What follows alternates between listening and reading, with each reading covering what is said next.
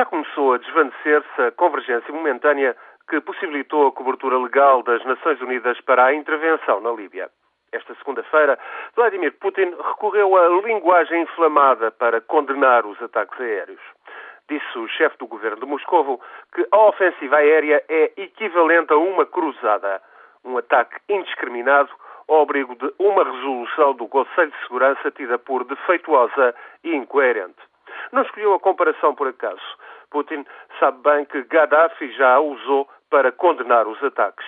Putin sabe perfeitamente que muita retórica política árabe apresenta qualquer intervenção militar ocidental em terras do Islão como o retomar das cruzadas medievais. Mas o objetivo de Putin é mesmo denunciar o que considera ser uma interferência injustificada num conflito interno, ainda que assuma também que o regime de Gaddafi é visceralmente antidemocrático. Em países árabes, houve-se também críticas aos ataques que ultrapassam, no entender de muitos, a imposição de uma zona de exclusão aérea e acabam por ameaçar a segurança dos civis. Por enquanto, ainda não há notícias de protestos nas ruas, mas assim que forem confirmadas baixas civis, é de esperar que comecem as manifestações. Da China e da Índia chegam igualmente apelos a um cessar-fogo imediato e ao fim da ofensiva aérea. Declarações desencontradas no Reino Unido contribuíram, entretanto, para aumentar a confusão. Os ministros dos Negócios Estrangeiros e da Defesa de Londres admitiram que Gaddafi poderia ser um alvo a abater.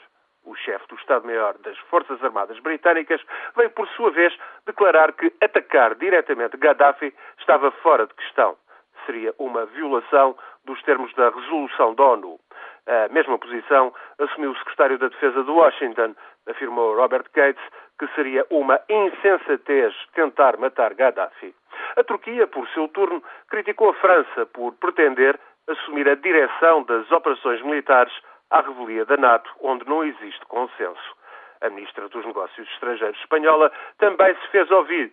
Indicou que Madrid não forneceria equipamento militar aos opositores de Gaddafi e admitiu duvidar que a rebelião tenha de facto apoio popular nas regiões ocidentais da Líbia.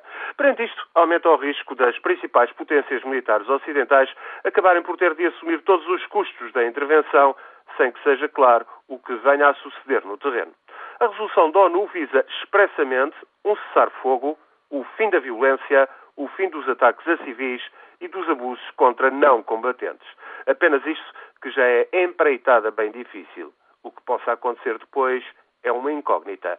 A partilha da Líbia entre opositores e apoiantes de Gaddafi é um cenário de pesadelo, mas uma hipótese bem possível. Na guerra civil da Líbia, demasiadas fações estão em luta.